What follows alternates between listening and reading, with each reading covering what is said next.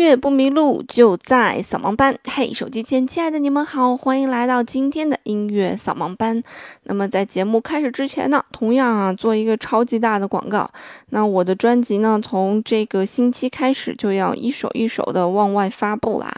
那么今天是会发布专辑的第二主打，然后下星期会发布专辑的第一主打。为什么要先发第二主打再发第一主打呢？是因为下星期二十八号刚好是七夕嘛呀，我的专辑的这一首歌叫做《我喜欢你》，所以非常贴合这个主题，所以就先发布了第二主打。再发布了第一主打，也也是非常奇葩的一件事情，所以希望大家可以多多的支持我的新专辑啊，可以去这个各大音乐平台来搜索里面的歌。好，那今天呢要跟大家一起聊的一个东西呢，叫做马祖卡。其实这个东西大家可能听起来会非常的陌生啊。那对于我们大家来讲，最熟悉的一个东西叫做华尔兹。那么马祖卡呢，其实它的这个呃意思啊，跟这个华尔兹差不多啊。那么无论是马祖卡也好，华尔兹也好，它其实都是流传于欧洲的一些舞曲的类型。那么华尔兹是大家比较熟悉的一种类型了，而马祖卡这个名字大家是不。太熟悉的，那么马祖卡它来自于波兰，它是属于波兰的一种民间的舞蹈啊。那么他们现在的这个形式呢，还依旧保持在这个保留在许多芭蕾舞舞剧当中。呃，那么马祖卡就很多很，其实有很多的音乐人，就是以前的一些音乐家去写。跟马祖卡有关系的一些作品啊，但是写的最好的还是我们原先跟大家聊过的这个人，就是肖邦，啊，钢琴诗人肖邦。肖邦的作品当中有很多的作品我们都耳熟能详，即便你是不听古典音乐的，你肯定也知道肖邦的夜曲，对吧？那么还有肖邦的练习曲写的也非常的好，我们曾经说过他的练习曲的音乐性非常的强。那么其次，肖邦还写的这个比较著名的就是肖邦的叙事曲，啊，也有一个非常搞笑的段子，就是肖邦写了四首叙叙事曲，他觉得他这四首叙事曲写的太好了，嗯，但同时这四首写这个叙事曲写的太难了，所以怎么办呢？然后他都写了练习曲，他说啊，等你们把这些练习曲都练好了，你再来弹我的叙事曲吧。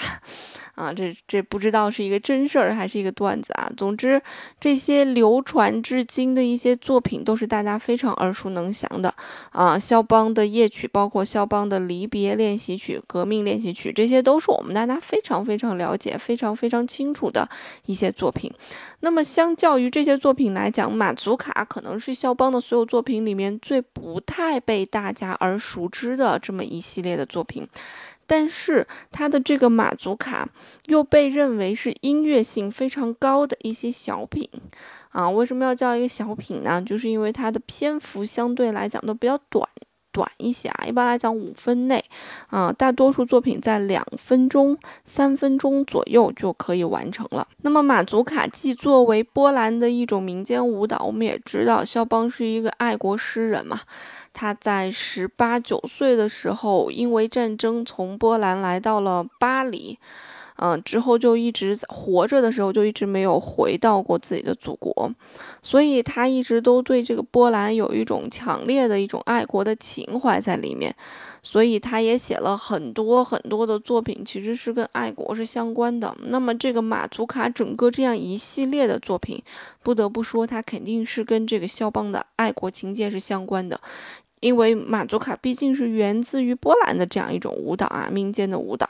那么它的动作呢，其实有一些就是女人呐绕着男人那样转，轻快跑那个动作，其实就属于马祖卡。嗯，还有这个就就是一对儿男的女的一对儿一起转圈的，这些都是属于马祖卡的一些基本的一些步伐。那今天其实并不太想介绍太多的别人写的马祖卡，今天我们着重介绍肖邦写的一些马祖卡。我会跟大家分享很多肖邦的马祖卡的一些作品啊，大家自己来感受一下马祖卡可以带给大家一个什么样的感觉啊？那我们现在就从第一首马祖卡下面来听起。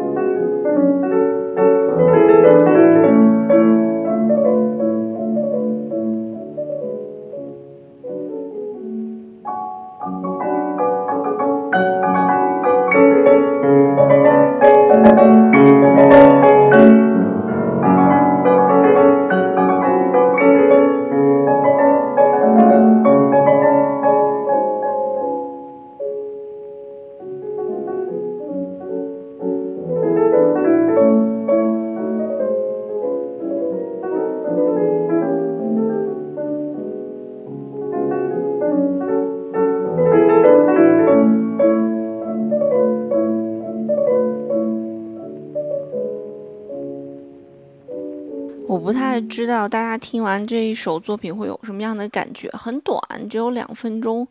那它是肖邦的所有马祖卡当中的第一首。嗯，一般来讲，一个套曲的前面几首都是大家听的比较多的，所以感觉是比较耳熟能详的。比方说夜曲，大家最熟悉的那首夜曲就是第二首夜曲啊。然后这首也是大家比较熟悉的马祖卡啊。如果听过马祖卡的，可能略略会对这一首作品有一点点印象。那可能对于我个人来讲，我也是对这首马祖卡的印象最深，因为这首马祖卡也是我刚接触马祖卡的时候听的第一首作品。那我当时听完这首作品的时候，其实我有一点被震惊到了，因为。刚听到这首作品的那一刹那，你不管在哪，我都感觉我徜徉在欧洲的小道上面。我觉得它简直有太浓的欧洲气息了。当时我记得我第一次听这首作品的时候，说是在坐北京的地铁，我感觉我自己仿佛是在巴黎的街头一样。那么马祖卡其实它有一个很明显的特点，就是马祖卡一般来讲都是四三拍的。但是它这个四三拍，它的拍子非常的散。什么叫拍子非常的散呢？它不像我们循规蹈矩的那样，一二三，一二三，拍子卡的很稳。它的拍子相对来讲比较散，那它的速度变化也相对来讲比较多一些。那这其实是肖邦作品的一个非常大的一个特点。其实，在演奏夜曲的过程当中，我们就是说说它的夜曲也节奏比较散，嗯，就是需要有这种。慢快夹杂的感觉，而不是卡在节拍器里那种非常死的感觉。那么它的马祖卡尤其是这样，甚至说我们在说四三拍，四三拍应该是强弱弱强弱弱嘛，对吧？那么甚至在肖邦的这种。嗯，马祖卡里面，甚至说马祖卡里面，它的这个强弱规律都已经被打破了。比方说，我可以弱强弱，或者我不在正拍上面去强，所以它的流动性非常的好，就是你感觉这个它的起伏性、情绪性非常的好，嗯，让人听起来觉得非常有代入感。我觉得这可能是这个律动、节奏、流动的这个使这个作品非常有代入感的一个原因吧。那么我们也能感受到，很多的马祖卡都是以小调为它最主要的一个基调的，嗯，也非常体现了这个波兰的一些民族特点。那么，包括波兰的国歌，其实它也是一种马祖卡。所以，你足见马祖卡这种音乐类型、这种舞蹈类型在波兰它是多么的重要了啊！那我们现在来听一听这个第二首马祖卡，大家来感觉一下，会不会有什么其他不一样的感受？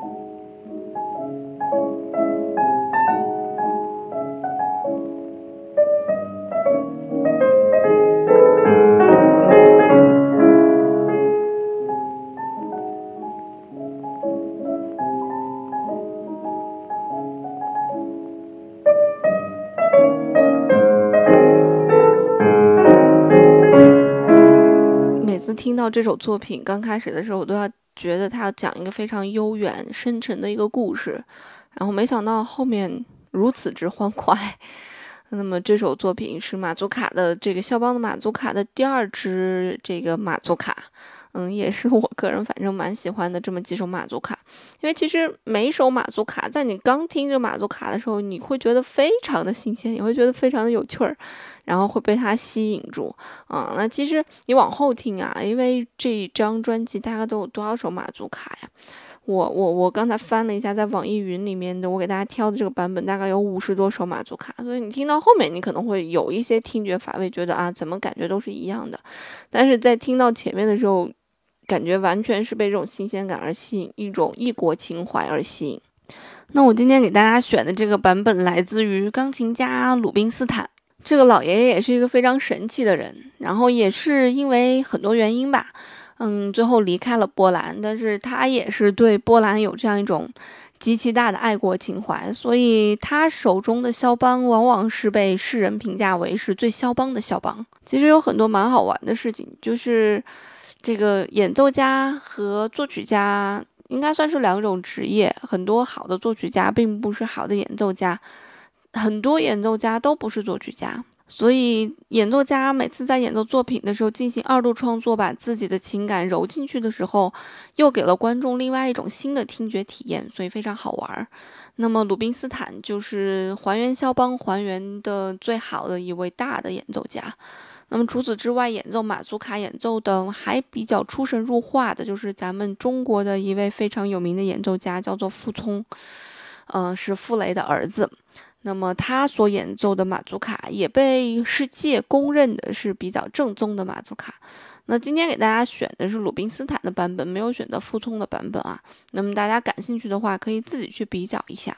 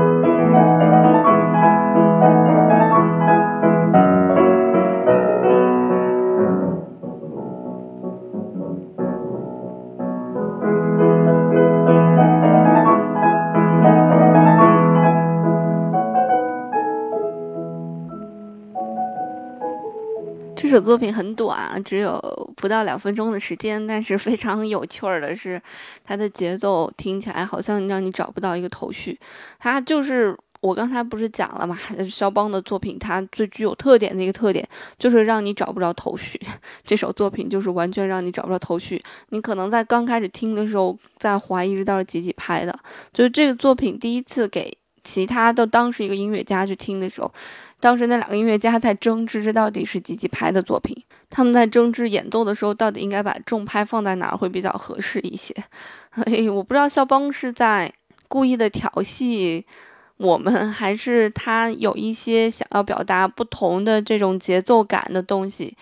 总之，他在马祖卡里面写了很多这种打破了原先应该有的节奏韵律的东西。那么这首我觉得是已经比较极端的了。你从刚开始刚进入的时候，你就已经没有头绪，不知道它到底是几几拍，完全就感觉它又不是一个散拍，它好像又有自己的重音在里面。我觉得这种打乱了强弱感的这种韵律带给大家的韵律的感觉是非常有趣儿的。所以，尽管这首作品很小，我也拿出来想跟大家来分享一下，因为我觉得非常有趣儿。那么，毕竟咱们的节目的时间有限嘛，所以没有办法跟大家分享所有的马祖卡，这五十多首马祖卡没有办法跟大家分享。那么这一张鲁宾斯坦演奏的马祖卡啊，我记得我当时是在淘宝收过他的整张 CD。嗯，如果你要想来听的话，你可以在这个网易云音乐，因为我在网易云音乐上面搜的，然后你可以搜这个人，这个人叫鲁宾斯坦。